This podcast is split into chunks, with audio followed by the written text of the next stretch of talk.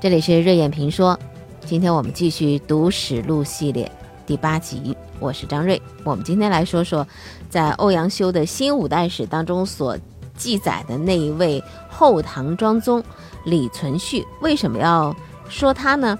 因为这欧阳修在这呃新五代史当中有一段非常精彩的记载，对这个皇帝的描述啊很有意思。我们来看一下描述些啥。原文是。其战于胡流也，毗陵周匝为梁人所得。其后灭梁入汴，周匝业于马前。庄宗得之喜甚，赐以金帛，劳其良苦。周匝对曰：“身陷仇人而得不死以生者，教防使陈俊，内援灾接使楚德元之力也。”愿起二州以报此二人，庄宗呢，呃，都答应说好啊，封他们为刺史。是什么意思呢？就是有一个他宠爱的伶人啊，叫周匝。那么，嗯，当庄宗灭了梁之后呢，这位周匝在马前，呃，就说，他说呢，我深陷这仇人的这个地方啊。呃，能够不死活着，呃，特别感谢两个人，一个是教坊使，一个是内援灾接使。其实这个毗陵是什么样的人，大致也可以有数了。嗯，然后呢，这位毗陵的周匝说呢，他们两个人都帮了我，我向您祈求能有两个州来报答这两个人。庄宗马上就说好，我许他们为刺史，当刺史。这时候呢，他有个大臣叫郭崇韬。就上谏了，他说：“陛下啊，所于共取天下者，皆英豪忠勇之士。今大功始就，封赏未及于一人，而先以邻人为刺史，恐失天下心。”就说你看啊，跟你一起去打天下的人都是英豪忠勇，如今大功刚刚开始成就，还没有任何一个人得到封赏，你先封了邻人来作为刺史，不妥。恐怕会失去天下人的这个心，但是没用啊。庄宗呢对这个重涛他说：“嗯，我已经许了周匝了，这样呢我就已经答应他们的事情，我就很惭愧。如果再有改变，再见到这三个人啊，你说的话当然是对，呃，但是呢是曲解我的意思。”如果按你这样说的话，就违背了我的意愿来做这个事情了。最后，把那个陈俊封为锦州刺史，把那个楚德元封为显州刺史。哎，就是这样的一位皇帝啊，也许是中国历史上的唯一。在中国，皇帝有表表演欲的蛮多的，而且很多呢，还真的是非常好的演员。比如说，一下朝跟一上朝的时候截然不一样。像那个晋惠帝一下朝就是个白痴，隋炀帝是个色鬼，东昏侯是个无恶不作的坏蛋，而刘宋苍武王、齐文宣帝、金海陵王等等，那就是制造灾难的祸乱之源啊！但在扮演皇帝这个角色的时候，他们都是很尽职的演员，该念该唱，一点儿也不荒腔走板。铁定了要当一个专业的戏子，乔装打扮，粉墨登场，现役舞台，真正下海，定为自己终极目标的，恐怕就是只有那一位欧阳修记的那一位李存勖了。以前啊，梨园行供祖师爷的牌位，据说呢是供的唐玄宗李隆基。而其实李存勖才是最适合的，因为他是真正的皇帝级演员，唯一能够跟他媲美的就是那位李根了啊！他是总统级别的这个演员，演员当总统嘛。但是李根他入主白宫之后，他就跟好莱坞就断了，呃，也很不乐意人家说他曾经当过演员。但那个李存勖他进了洛阳之后，他把这个戏台子搭到了皇宫里来。并且，以在台上演戏当一名戏子而感到无上的光荣。孟子说过一句话：“先王有不忍人之心，斯有不忍人之正矣。”如果一个国家啊成了一个表演的舞台，呃，那自然我们可以想象他的人证到底会有多少。那么李存勖这个人呢，你别说，他确实还是有一些表演的才能的。他在日常生活当中啊，他时不时就会冒出想去客串的这个欲望跟念头。皇后刘氏素薇，其父刘叟卖药善卜，号刘山人。刘氏姓汉，啊，方与诸暨争宠，常自耻其世家，而特惠其事。庄宗呢，乃为留守依附，背着药箱子，然后让他的孩子提着这个破帽子跟着他，啊，然后走到卧室之内，说：“刘山人来行女。”刘氏大怒啊，呃，然后打了那个他的儿子叫季启。赶了出去，宫中就把这个当做笑谈，什么意思啊？他老婆特别不愿意提到自己的家世贫寒，因为他老父亲呢是一个卖药的，而且算命的，嗯，但这个皇帝啊，庄宗穿上自己老丈人这衣服，背着药匣子，还让他的儿子在后头提着个破帽子跟着到卧室里来了，还说：“哎，刘山人来看女儿了。”你说他老婆能不生气吗？赶出去，哎，打了打不了老公，打儿子，儿子被扁了一顿。最为滑稽可笑的，就有一次，这位庄宗呢，曾经和群优戏于庭，四顾而呼曰：“李天下，李天下何在？”然后呢，呃，心魔就上前用手劈他的脸，就是打他的耳光。庄宗失色，左右皆恐。然后那些演戏的群灵也大惊骇，共同这个抓住这个心魔，就质问他说：“你怎么能够打天子的脸啊？”心魔就对他回答说：“理天下者一人而已，负谁乎邪？”于是左右都笑了，庄宗就很高兴了。然后呢，跟这个心魔，呃，还赏赐于他。心魔是一个人呢，理天下是什么？是什么意思？理天下就是这个皇帝的艺名。啊，就是李存勖的艺名。那位这位叫心魔的，他全名是叫静心魔，他也是一位幽人，也就是演戏的。他抓住李啊木子李跟这个王李李同音的这个误会，在台上扇了这个戏子皇帝一记耳光，而这位皇帝呢，最后还挨扇挨得十分高兴。你说是不是非常的可笑透顶？这样的二百五，他坐在那个龙椅之上，能似人君吗？当人在这个高位之上的时候啊，下面的人呢就不怕你没爱好。你个皇帝喜欢唱戏演戏，那自然在他心目当中所仰仗的、所看重的就是演员了、戏子了。所以呢，有一些伶人出入宫殿，舞弄近身。群臣奋际啊，但是都不敢出声，或者有一些呢，反而就是，呃，去收买那些伶人，希望伶人呢从中给说好话啊，能够获得一些恩信。四方的那些藩镇也纷纷就花钱啊，贿赂啊，为的就是靠近皇帝啊，啊，得到好处啊。最后的结果是戏子当政，国事日非。胡作非为，当然是大势已去。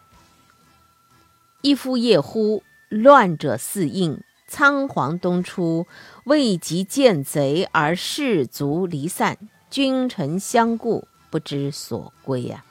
李存勖在乱军的混战当中，被杀于那个艺名叫门高的飞幽的刀下，他的尸体也是他所宠幸的那些艺人们。聚乐器而焚之。欧阳修最后总结道：“传曰：君以此始，必以此终。庄宗好陵而仕于门高，焚以乐器，可不信哉？可不戒哉？”如果中国漫长的历史仅仅只有这样的一个李存勖戏子皇帝，也许使后人不免寂寥，所以无独有偶，在明代的后期还出了一个木匠皇帝朱有教。这位不似人君的明熹宗，那就更了不起了。他如果说生在现在的话啊，那他真是一个高级工程师，肯定不成问题。他有这份专长。如果不是一个模具工程师啊，那也应该是个水利工程师。但是，这个老天爷偏偏把大明王朝交到了这位皇帝的手里头。上姓好走马，又好小戏，好盖房屋，自操斧锯凿削，巧匠不能及。这是《三野》《三朝野记》里头的记载。又好油漆，凡手用器具皆自为之。性又急躁，有所为，朝起夕继其成。又极好做水系，用大木桶、大铜缸之类凿孔创基，起壁灌溉，或涌泻如喷珠，或丝流如瀑布。这样的一个木匠皇帝啊，还喜欢玩水，喜欢做一些玩水的一些器具，大概也是中国历史上的唯一。但你别说啊，我觉得真的是啊，人啊，真不能摆错位置，摆错位置之后啊，害人害己。放在今天，李存勖的演技可能未必有那么高，呃，或者也没得不了什么什么奖。但是这位啊，明熹宗的木工技艺那绝对是一流的。据说明代有的皇帝大字都不识多少，那么明熹宗如果按照现在的技术职称来给他评的话，估计啊，呃，八级模型工肯定是可以拿到手的吧。让一个最擅长也最投入，而且干得兴趣盎然的能工巧匠来治理这样一个国家，可想而知，那不稀里哗啦才怪呢。王世贞的《池北偶谈》当中就有这样的记载：有老宫监云，明熹宗在宫中好手制小楼阁，拂金不离手，雕镂精绝。魏忠贤每四帝制作酣时，则以诸部院章奏进，帝则挥之曰：“好生看，勿欺我。”也就是说，他把所有的奏章批阅这个事全都交给魏忠贤了。果然，大明光冠王朝的棺材盖儿，应该是经这个不似人君的家伙最后给合拢上的。他的弟弟朱由检不过是钉上了几颗断头钉而已，宣布彻底灭亡而已。在中国历史当中，类似于这样的人还真是不少。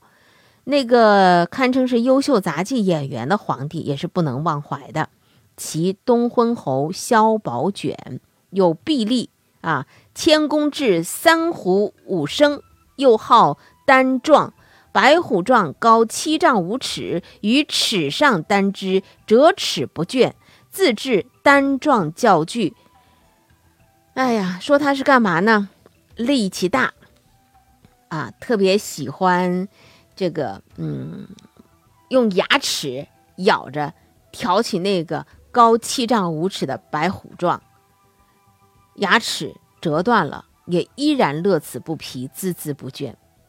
那位有从商的热诚，说做烈士于后宫，使诸才女贩卖，更相盗窃争斗，地主商贾服，从之饮宴为乐，又于西园弄狗，啊等等，还驾着四个驴子，亲自拿着这个缰绳啊，驱驰周旋，京师是转相仿效。这是汉灵帝刘宏喜欢摆摊儿。在宫里头呢，摆成一个市集的样子，然后呢，让那些宫女们去贩卖、采卖，自己穿成商人的服装啊，行走在这上头。这真的是中国皇帝行列当中的一个个的活宝。还有唐僖宗，唐僖宗啊，好斗鸡，还赌鹅啊，还积毯。哎呀，真的兴趣太广泛了。那但是作为做皇帝来讲，那当然是不像的了。还有就是那个赵佶，徽宗，他是更加不像样子的亡国之君。他当皇帝实在不是那个材料，但他的诗词、书法、绘画却是出色的。这个绝对的玩家啊！当他和李师师缠绵床榻、高堂云雨之际，也正是北方强邻、跃马渡河之时啊。靖康耻。犹未雪，臣子恨何时灭？岳飞的诗，岳飞的词，他和他的儿子钦宗，我们在上几集的都市录当中说到过，成为金人的俘虏，再也回不了中原。当他押解北上，到了金中都，也就是现在的北京，还被胜利者金朝的太子请去表演踢足球，蹴鞠啊，传授诀窍。他的这个技艺了不得啊，那唐僖宗没法跟他比了。但是这个场面是很让人汗颜的，也是很让人难以言说的。元代大臣托妥在编撰《宋史》的《徽宗记》之后。不由得一下就把笔扔了，叹曰：“宋徽宗诸事皆能，独不能为君耳。啥都能干，就是不能当皇帝，当不了皇帝。一个个穿上龙袍，坐上王位，当上皇帝，但是摊上了这样的一些不似人君的戏子、木匠、杂技演员、小商贩、球星。”啊，可想而知，老百姓会有什么样的好日子过呢？中国的士大夫说来也是实在是可怜兮兮的，永远都在找一个赏识他的人，而从来不敢想，这个人是不是足以撑起、担起那份担子。永远希望能够有个好皇帝，但从来不敢对。不似人君的那些人说些什么，做些什么？